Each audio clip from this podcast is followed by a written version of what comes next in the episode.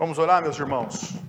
Pai, nós queremos agradecer o Senhor por mais essa oportunidade que nós temos de bendizer o Teu nome e de proclamarmos a Deus a grandeza do Seu poder, Pai.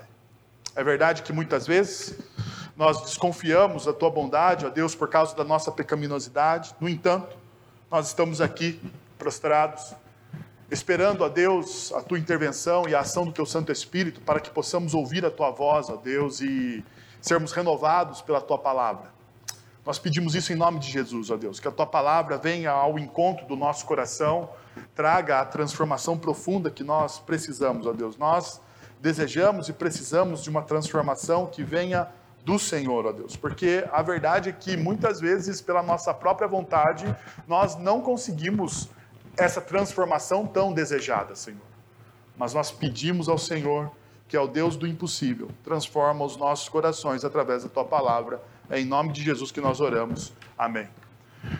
Meus irmãos, hoje, agora nesse período da noite, é a última, hum, é a última mensagem da série de Natal, sem terminar a série, porque a série termina na cantata. Então, a mensagem é a última, mas a série continua até a cantata Um Novo Coração no Natal. E como vocês sabem, nos últimos domingos nós temos trabalhado os seguintes temas: o que é um novo coração, por que um novo coração e como ter um novo coração. Esses três primeiros tópicos, eles são mais ah, conceituais do que práticos.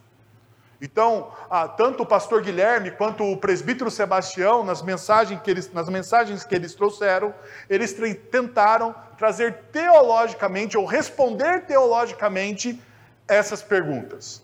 A partir da quarta mensagem que eu preguei semana passada, que é quais os efeitos de um novo coração, seriam mensagens mais práticas, ou seja, aqueles princípios teológicos que nós vimos nas três primeiras mensagens deveriam ou devem né, aterrissar nessa quarta e nessa quinta mensagem, e hoje nós vamos ver o, o impacto desse novo coração. Como esse novo coração impacta a nossa vida de maneira pessoal, mas também a, impacta as pessoas que estão à nossa volta. Então, eu gostaria de trazer uma tese para vocês, que é a seguinte: o impacto do novo coração é perceptível nos relacionamentos, quando diante da injustiça e falta de perdão, nos levantamos para confrontar e reorientar as pessoas pela justiça de Cristo. Então, o impacto do novo coração, ele é perceptível aonde? Nos, nos nossos relacionamentos. Quando nós relacionamos, nos relacionamos com as pessoas, as pessoas precisam perceber que nós somos transformados à imagem de Cristo Jesus, ou nós estamos, melhor dizendo, né, nós estamos sendo transformados à imagem de Cristo Jesus. Então, nos nossos relacionamentos, isso precisa ser perceptível. E quando nós vemos alguma injustiça, nós precisamos nos levantar nós precisamos nos levantar. Hoje pela manhã eu trabalhei um pouco a zona de conforto. E se levantar contra as injustiças, às vezes é você sair da sua zona de conforto.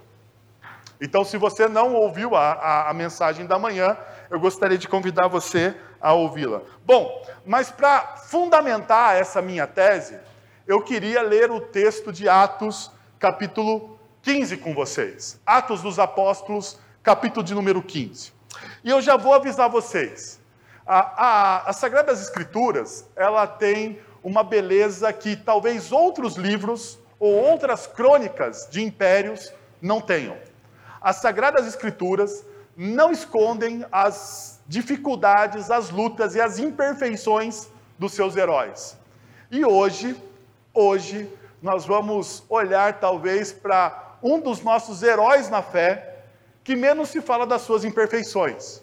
Mas assim como nós, seres humanos, ele também tinha. É, muitas vezes nós olhamos muito mais para os heróis da nossa fé, ou os heróis da fé que ah, estão no Antigo Testamento. Então, hoje pela manhã, por exemplo, trazendo um, um dos exemplos da manhã, ah, eu falei um pouco sobre Davi. E para a gente que é conhecedor das Sagradas Escrituras, para nós aqui, conhecedores das Sagradas Escrituras, ou você que tem alguma familiaridade com a Bíblia, Você sabe que Davi, apesar de ser conhecido como o homem segundo o coração de Deus, ele tinha as suas falhas, as suas dificuldades, as suas lutas e as suas imperfeições. Ah, se você já abriu a sua Bíblia em Atos 15, você também pode me acompanhar na leitura que está sendo projetada a partir do verso de número 36, diz o seguinte: Algum tempo depois, Paulo disse a Barnabé: Voltemos para visitar os irmãos em todas as cidades onde pregamos a palavra do Senhor, para ver como estão indo. Barnabé queria levar João, também chamado Marcos, mas Paulo não achava prudente levá-lo, pois ele, abandonando-os na Panfilha, não permanecera com eles no trabalho. Tiveram um desentendimento tão sério que se separaram. Barnabé, levando consigo Marcos, navegou para Chipre, mas Paulo escolheu Silas e partiu, em, ah, encomendando pelos, encomenda, encomendado pelos irmãos a graça do Senhor. Passou então pela Síria e pela Cilícia, fortalecendo as igrejas. Ah, você deve estar se perguntando o que esse texto tem a ver com o novo coração ah, e o que, que esse texto tem a ver com aquilo que se falou de você se levantar contra as injustiças e o que esse texto tem a ver com a, a visão que nós temos dos nossos heróis da fé. Ah, deixa eu começar mostrando para vocês uma coisa. Paulo e Barnabé, uns dos pilares da, da, da igreja, da igreja primitiva, eles brigam. Eles brigam. E, e mais à frente eu vou te mostrar que foi algo muito, mas muito sério mesmo. Que muitas vezes passa ah, desapercebido por nós. Nós lemos a história aí, como vocês sabem, assim, como eu falo para vocês, todo tradutor é de fato, ou de vez em quando, é um traidor, porque ele dá uma amenizada, né? Diz ali, pelo menos na minha versão, né? Diz que o, o desentendimento foi sério. Um desentendimento sério. Às vezes você pode ter um desentendimento sério com um amigo, você pode ter um desentendimento sério com a sua esposa, mas isso não leva a uma cisão, a um racha. E aqui teve uma cisão e um racha. Então, percebendo essa realidade, dois homens de Deus, você não tem dúvida, né? Barnabé e Saul, ou Paulo, Barnabé e Paulo aqui, eles são dois homens de Deus, o apóstolo do gentil, e perceba, em alguns momentos, Lucas vai tratar Barnabé, Barnabé como também um, um apóstolo. Um apóstolo. Então, diferente de Silas, diferente de Timóteo, diferente ah, do próprio João Marcos, Barnabé é tido ah, como se fosse um dos doze tão importante que ele é. Então, dois grandes homens, dois pilares, dois mestres da piedade brigaram. Foi tão sério que eles não conseguiram continuar juntos. Parece incrível, né? Parece incrível, mas isso aconteceu. E olha que interessante.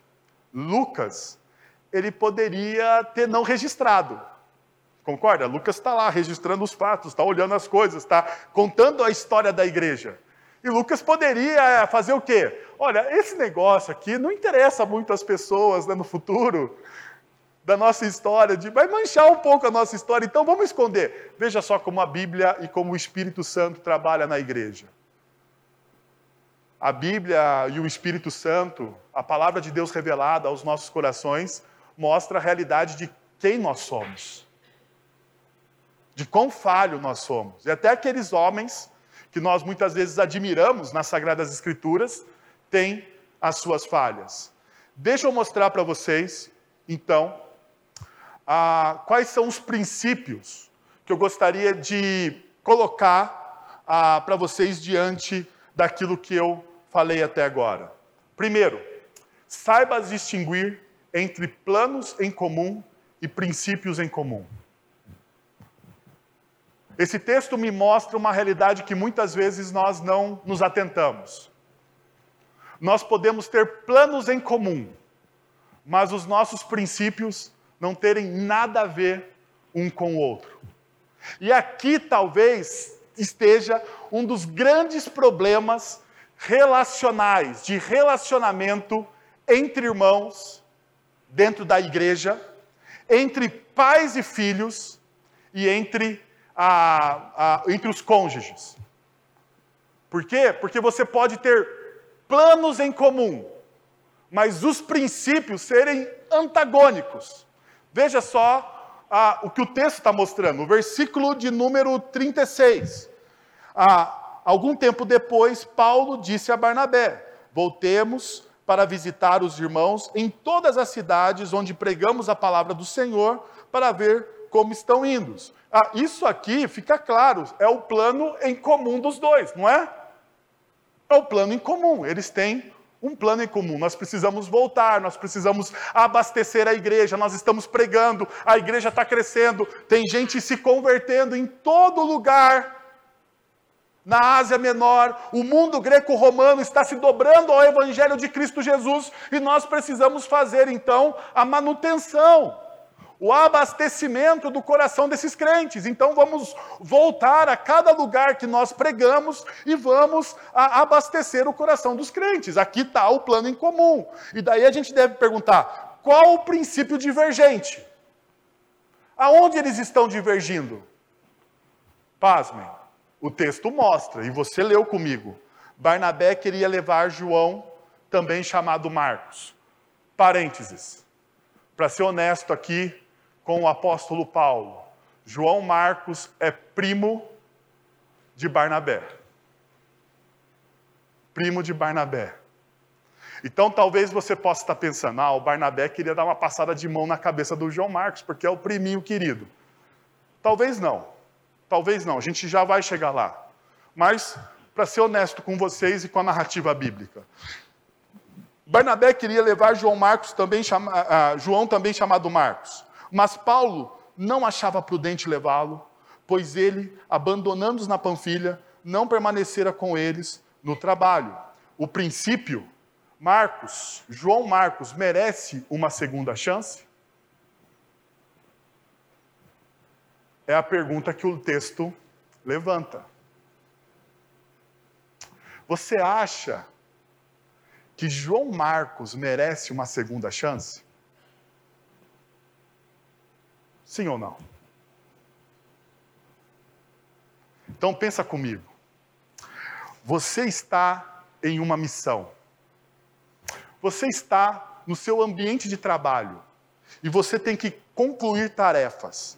Na sua equipe, do seu ambiente de trabalho, existe uma pessoa não muito chegada ao trabalho. Não muito chegada ao trabalho. Alguém que foi criado tomando leite com pera. Vocês me entendem? Alguém assim, né, que fica sempre dando uma encostadinha, sabe? Dando aquela assim, aquela falseada no trabalho. Muito bem. Essa pessoa que dá essa falseada e você precisa da sua equipe trabalhando com você para você atingir as suas metas, para você cumprir o, o, o cronograma, para você chegar no, no, aonde você tem que chegar. Essa pessoa abandona você deixa você literalmente na mão. Literalmente. Deixa você a ver navios, você sozinho. Sabe aquele trabalho de grupo de colégio? Você lembra? Trabalho de grupo de colégio, tinha 10 pessoas, só um trabalhava. Você é aquele que ficou trabalhando, sabe? Você foi aquele que ficou fazendo o trabalho. Pensa comigo. Você daria uma, uma segunda chance a quem te abandonou?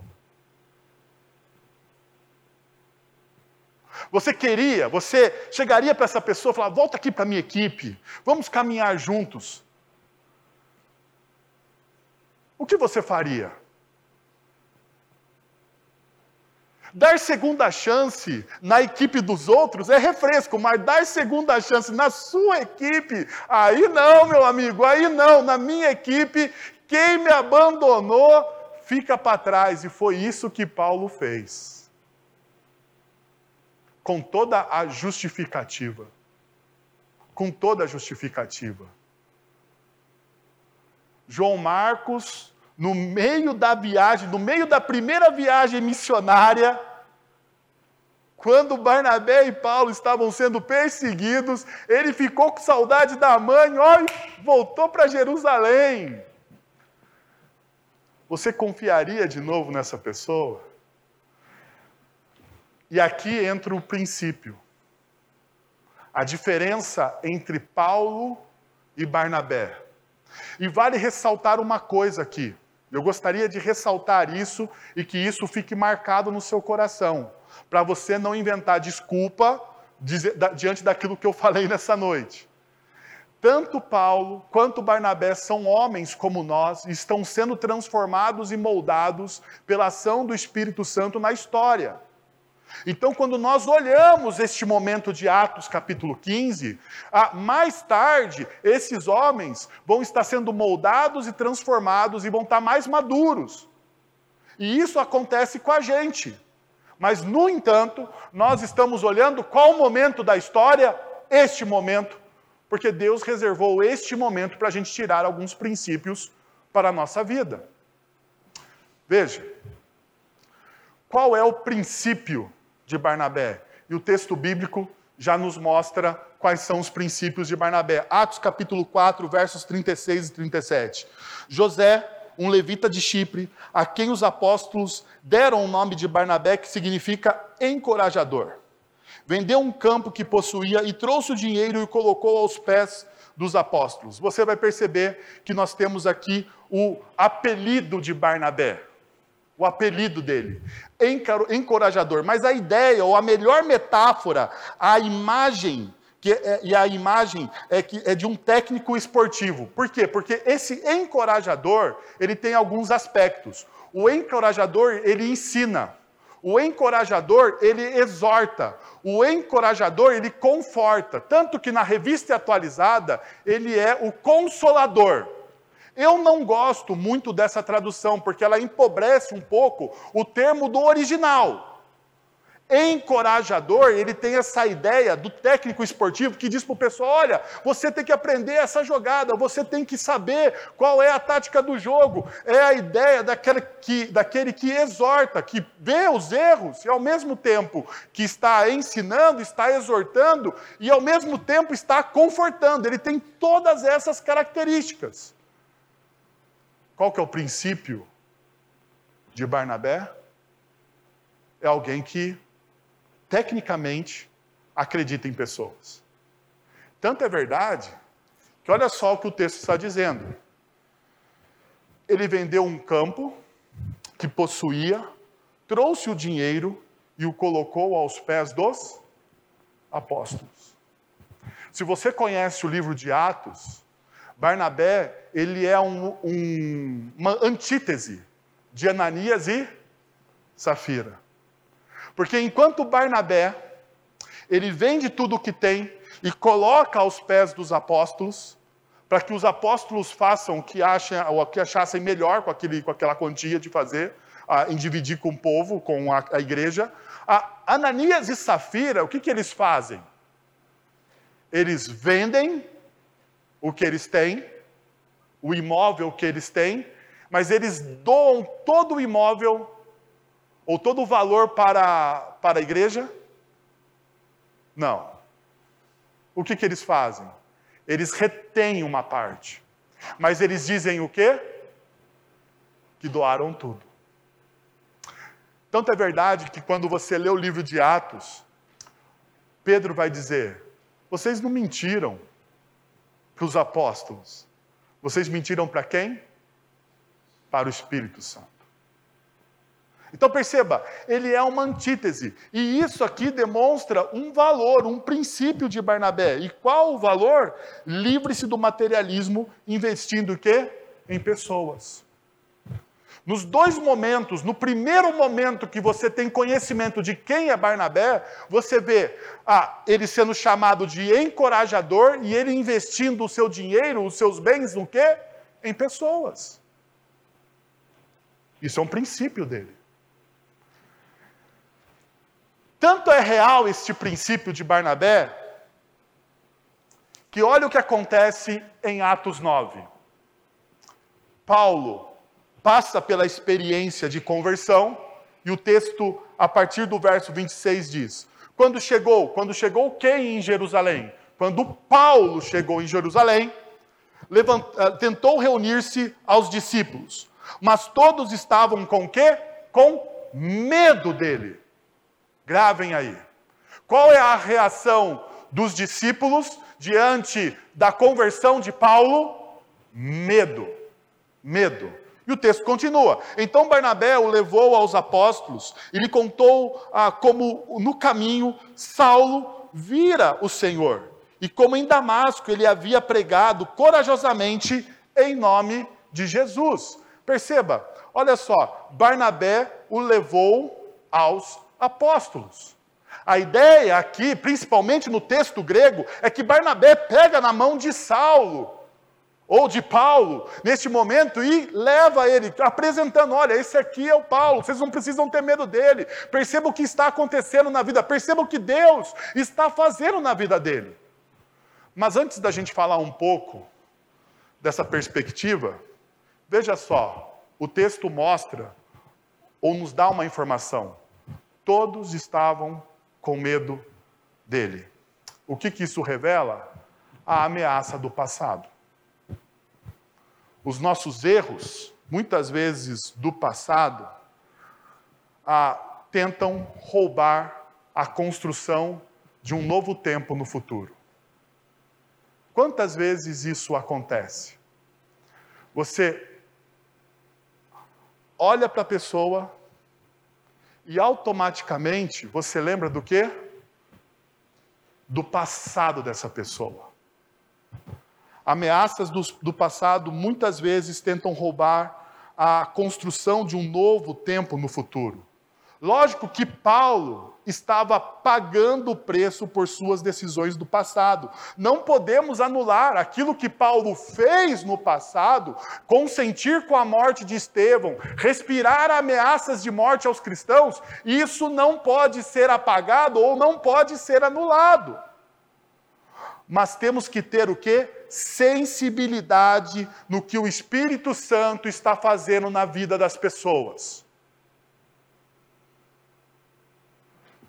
Meus irmãos, pessoas erram, não erram? Pessoas falham, não falham? Pessoas, segundo o princípio de Barnabé, merecem uma segunda chance. Merecem uma segunda chance. Porque nós somos marcados muitas vezes, e perceba, a falta de graça nos relacionamentos, a falta de misericórdia nos, dos relacionamentos, pode roubar o nosso futuro. Pode roubar o nosso futuro. Por quê? Porque alguém que errou, muitas vezes, nós aprisionamos as pessoas nos erros do passado que essa pessoa cometeu. Perceberam isso? Nós aprisionamos pessoas nos erros do passado. Ah, aquela pessoa, olha só, João Marcos me abandonou, olha quem está falando. João Marcos me deixou. João Marcos abriu o bico. Paulo está fazendo o quê? Paulo está aprisionando João Marcos no passado dele, nenhum erro, nenhum equívoco que ele cometeu. Sem dar a oportunidade dele amadurecer através das Sagradas Escrituras e também através das próprias experiências que a vida nos proporciona.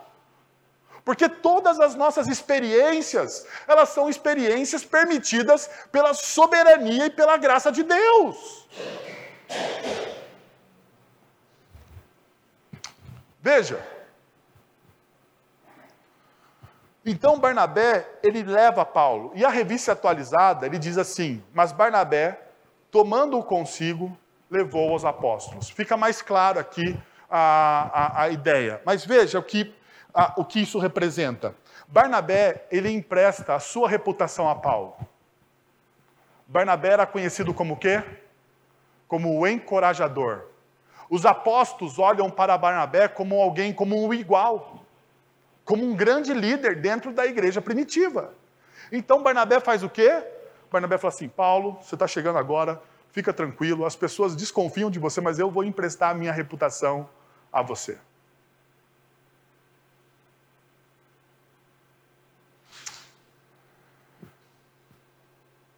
Deixa eu te perguntar uma coisa. Você tem coragem de experimentar ou de emprestar, melhor dizendo, emprestar a sua reputação a uma outra pessoa?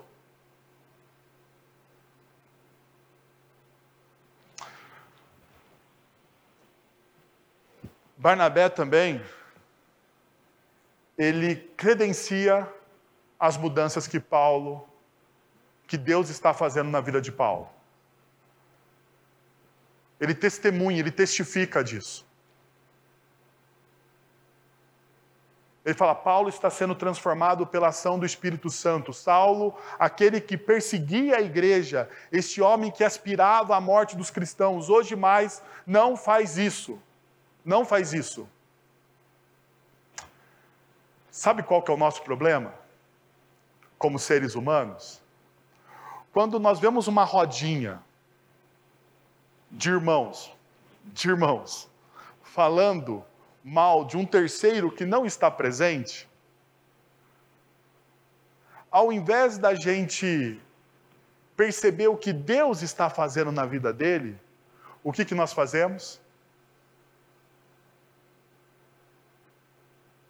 Vamos, o que, que nós fazemos? Você não sabe o que você faz? Quando você tem ali ah, dois ou três falando mal de um terceiro que não está presente, você faz o quê? Você se junta para falar mal, porque, afinal de contas, tem alguém pior que você nesse mundo. E é assim que a gente lida com os relacionamentos.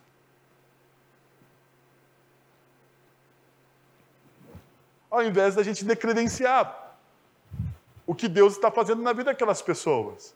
Ainda, Barnabé serve de plataforma para o ministério de Paulo.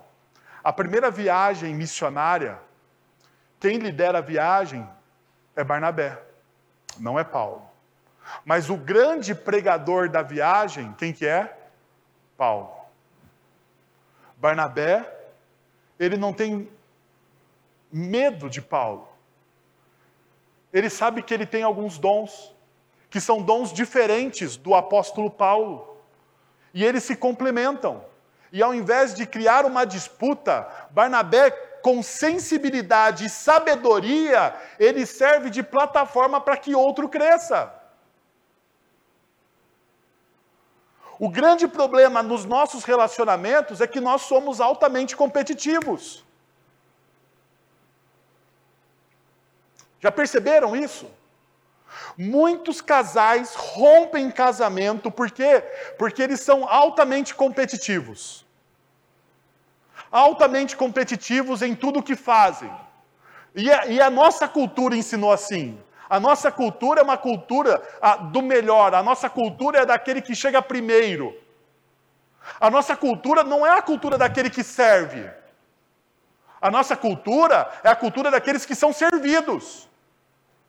Então nós entramos em relacionamentos não para servir as pessoas, nós entramos em relacionamentos para sermos servidos. É assim. E Barnabé está colocando a nossa lógica de cabeça para baixo. Está mudando a forma com que a gente vê as coisas. Ele está mostrando para a gente um novo conceito. Então perceba uma coisa: princípios, princípios são diferentes do que? De planos em comum. De planos em comum. Os princípios de Barnabé, neste momento da história, são diferentes dos princípios de quem? De Paulo. De Paulo, são diferentes. Isso fica claro quando a gente olha, não simplesmente no texto que nós estamos lendo, mas em toda a narrativa bíblica. E talvez Paulo aprendeu muita coisa sobre unidade na igreja com quem? Com Barnabé. E mais tarde, Paulo vai falar sobre unidade na igreja, sobre servir ao próximo, sobre amar o próximo, porque ele aprendeu com quem? Com Barnabé. Ele teve alguém que o direcionou, apesar de romper com ele. Princípios são diferentes de planos em comum. Se você tiver que fazer uma escolha entre princípios e planos em comum, você fica com quê? Com princípios. Por quê? Porque planos, meus irmãos, planos em comum são mutáveis. Planos são mutáveis. Planos mudam. Planos mudam. Eu pensava em ter cinco filhos.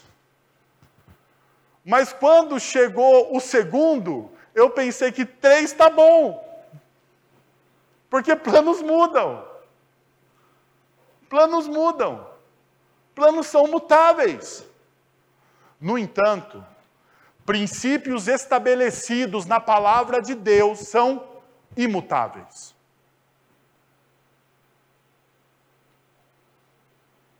Sabe qual que é o problema? A gente acha que para ser feliz tem que ter planos em comum. A gente acha que para ser um casal feliz eu preciso ter planos em comum. Não, não. Você não precisa ter planos em comum. Você precisa ter o quê? Princípios em comum. Porque planos são mutáveis. Princípios, não.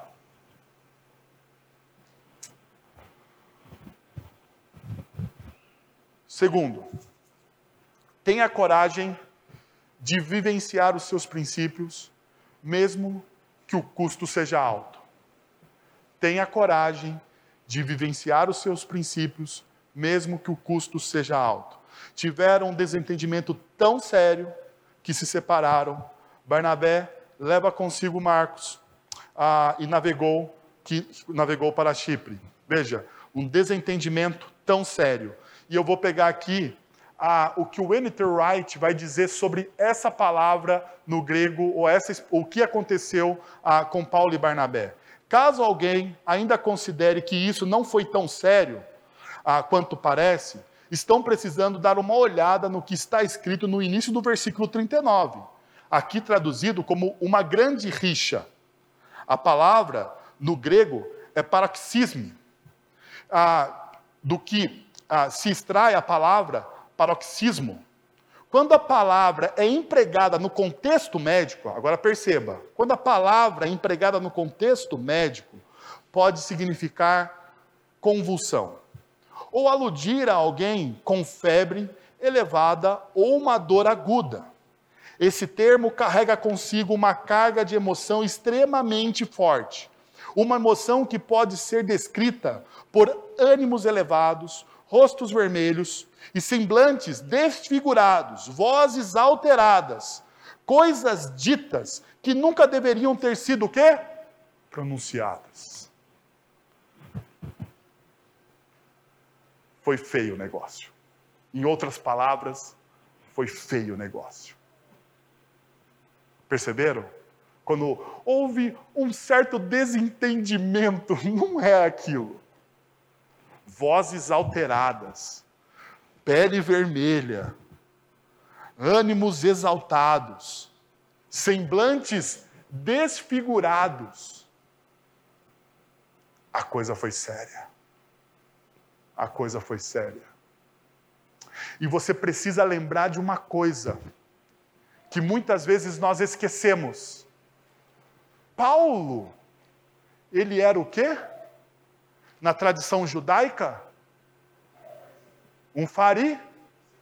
Fariseu é conhecido pelo seu zelo. Cara, Paulo, ele era implacável. ele era implacável. Ele era muito radical, porque o fariseu era muito. O fariseu morria pela sua causa. Então, quando Paulo vê João Marcos voltando para Jerusalém, porque ficou com medo de umas pedras, o que, que ele põe na cabeça? Ele fala assim: é impossível continuar caminhando com esse Marcos. Agora veja, o que, que Barnabé faz? Barnabé negocia o seu princípio? Barnabé, ele é firme no seu princípio. Uma das coisas que eu tenho tentado exercitar na minha vida é me manter firme nos meus princípios. Me manter firme nos meus valores. E não negociar os meus valores e princípios. Isso é muito difícil. Sabe por quê? Porque as pessoas muitas vezes não entendem aquilo que Deus está fazendo na minha vida. Principalmente aqueles que estão à distância do Evangelho. E pedem que a gente flexibilize os princípios. Pedem que nós nos deixamos que os, que os princípios sejam o quê? Flexibilizados. Você não precisa ser tão radical assim em algo que você acredita. Parou para pensar que isso é uma verdade na nossa cultura? Jesus não foi tão. Jesus não quis dizer tudo isso que ele disse aí no Sermão do Monte. Não, olha só, o que Paulo disse sobre o casamento, ah, não, ele estava. Isso aqui, aquilo que todo teólogo liberal levanta, isso aqui é contexto cultural. A Bíblia é de outra época. É um outro momento histórico. O nosso mundo, perceba, uma outra falácia. O nosso mundo evoluiu. Evoluiu. E se o mundo evoluiu, então a gente também precisa evoluir os nossos princípios. Castidade, pureza, verdade, lealdade, bondade, serviço são princípios, são valores retrógrados. Nós não precisamos disso. Você precisa ser mais relax na educação dos seus filhos. Porque afinal de contas, a educação mudou. Nós temos hoje o construtivismo, nós temos hoje o Piaget, nós temos hoje o especialista da esquina, porque todo mundo hoje, na nossa cultura, é especialista em alguma coisa. Mas deixa eu fazer uma pergunta, eu gostaria que você fosse sincero. A nossa cultura, os nossos valores, nós somos melhores que os nossos pais? Os nossos filhos honram os nossos pais melhores que os nossos avós? Que, que vocês acham? Existe mais respeito aos mais velhos hoje? Existe uma, uma, existe uma maior consideração pelas pessoas? Existe um maior amor, um maior serviço ao outro? Eu não consigo ver isso. Pelo contrário, nós vemos mais caos, mais caos, mais caos, mais caos, maior violência, maior violência. E tudo em nome do amor, e tudo em nome do amor.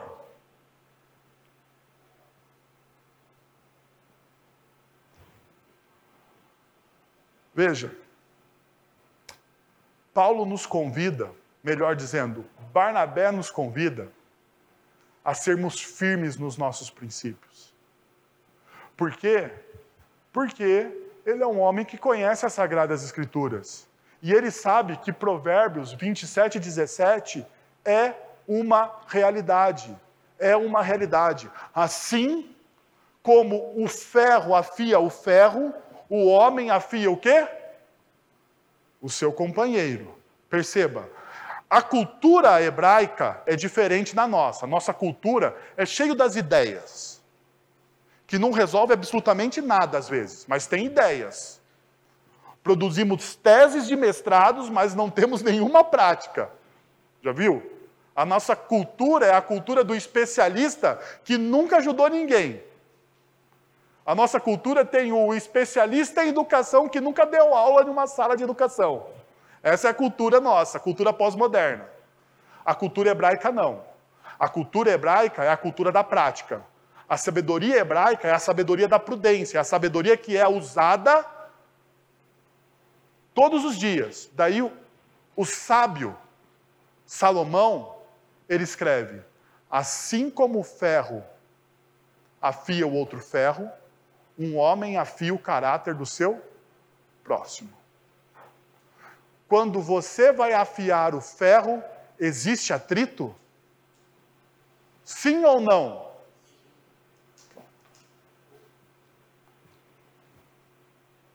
E sabe por que você não amadurece?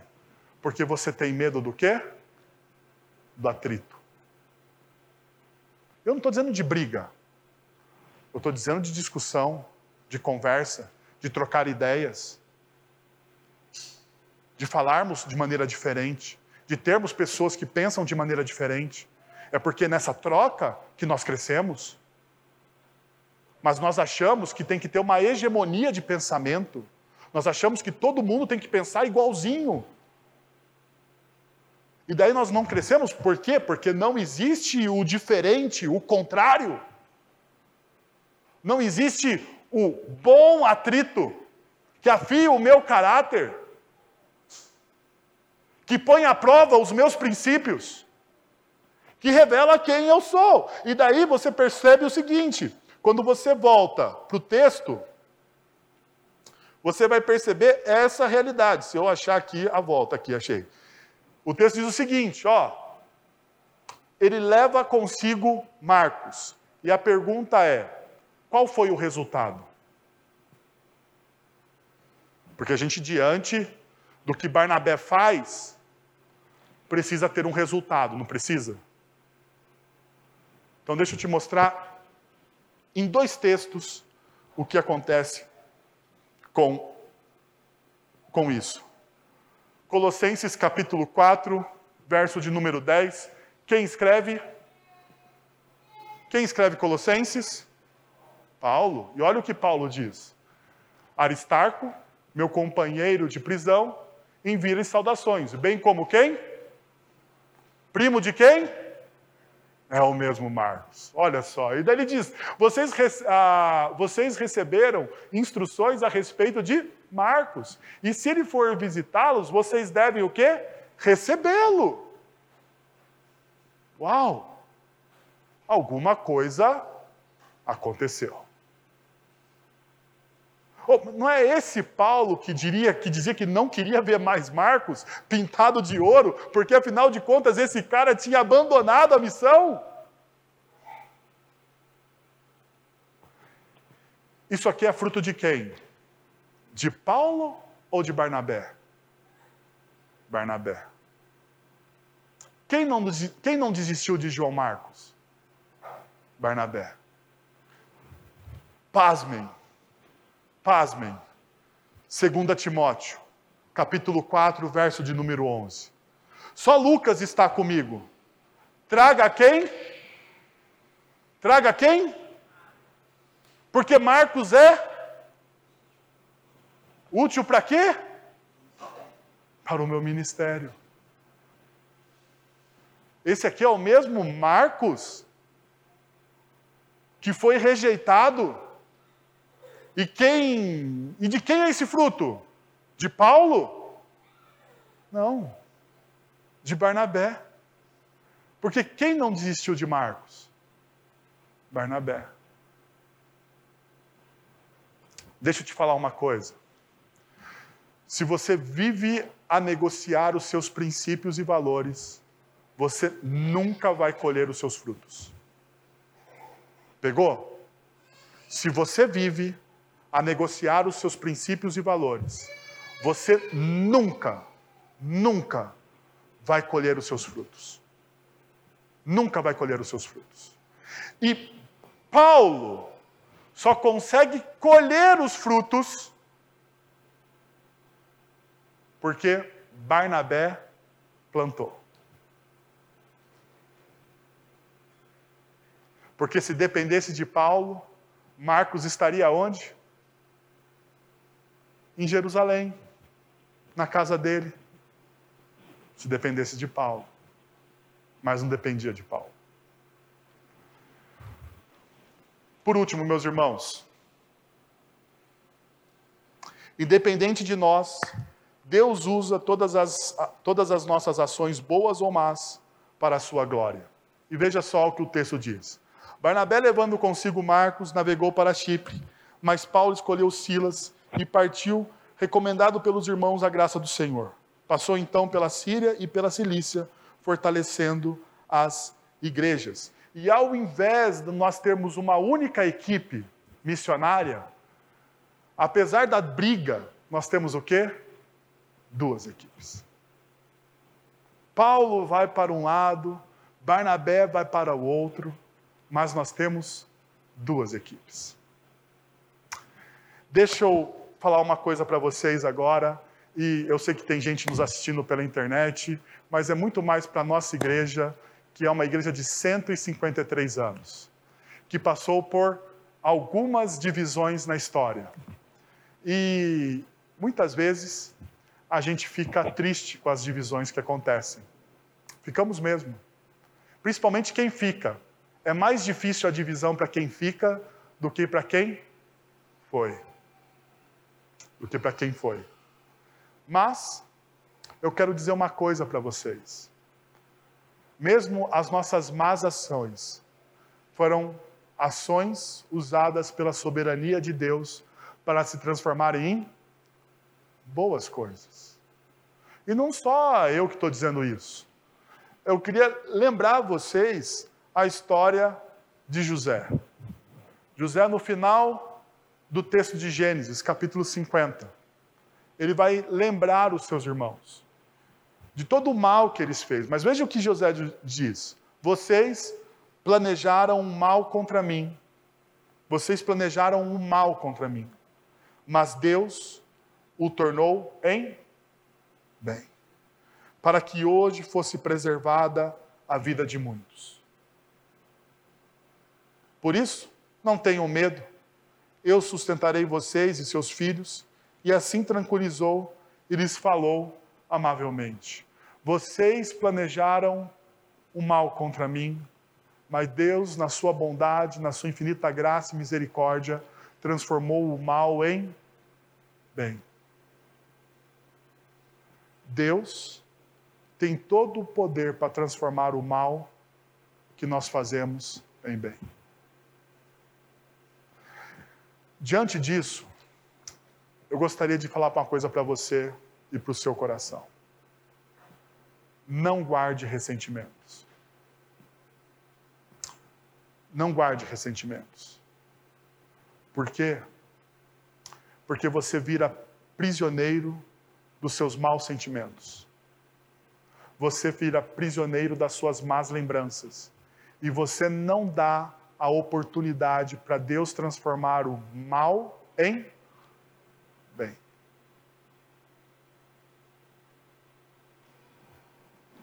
Quero convidar você então, nessa noite, a três movimentos.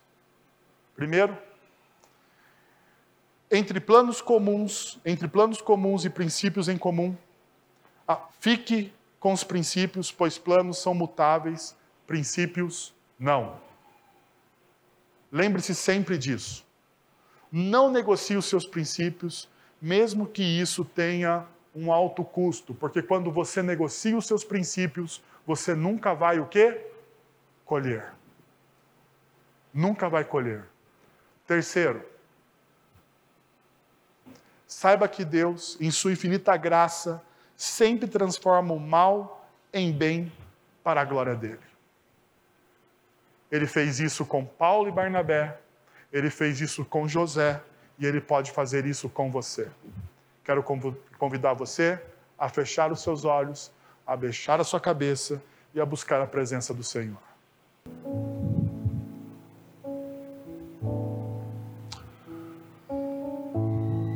Pai, nós estamos na tua presença e nós queremos colocar, ó Deus, os nossos corações diante do Senhor. Nós somos falhos, ó Deus, imperfeitos, e o Senhor sabe disso. Nós queremos, ó Deus, te pedir, clamar, ó Deus, pela tua graça, pela tua misericórdia, pela tua bondade. Nos dá, Senhor, a visão clara dos princípios das Sagradas Escrituras. Nos dá coragem, Senhor, para não negociarmos esses princípios, para que possamos colher os frutos da tua palavra. Nos ajuda, Senhor, a confiarmos na Sua soberania, que transforma todo o mal em bem. E isso é porque o Senhor cuida do seu povo. O Senhor tem um plano para o seu povo. O Senhor ama o seu povo. Nós pedimos isso em nome de Jesus. Amém. Vamos receber a, a bênção do Senhor. Pai, muito obrigado pela essa palavra, pelo teu amor, pela tua graça. Agora, irmãos, que o amor de nosso Deus e Pai, que o poder e a ação do Santo Espírito de Deus, assim como a graça de Cristo Jesus, estejam sobre vocês agora e pelos séculos dos séculos. Amém. Deus abençoe uma excelente semana no poder e na graça de Cristo Jesus.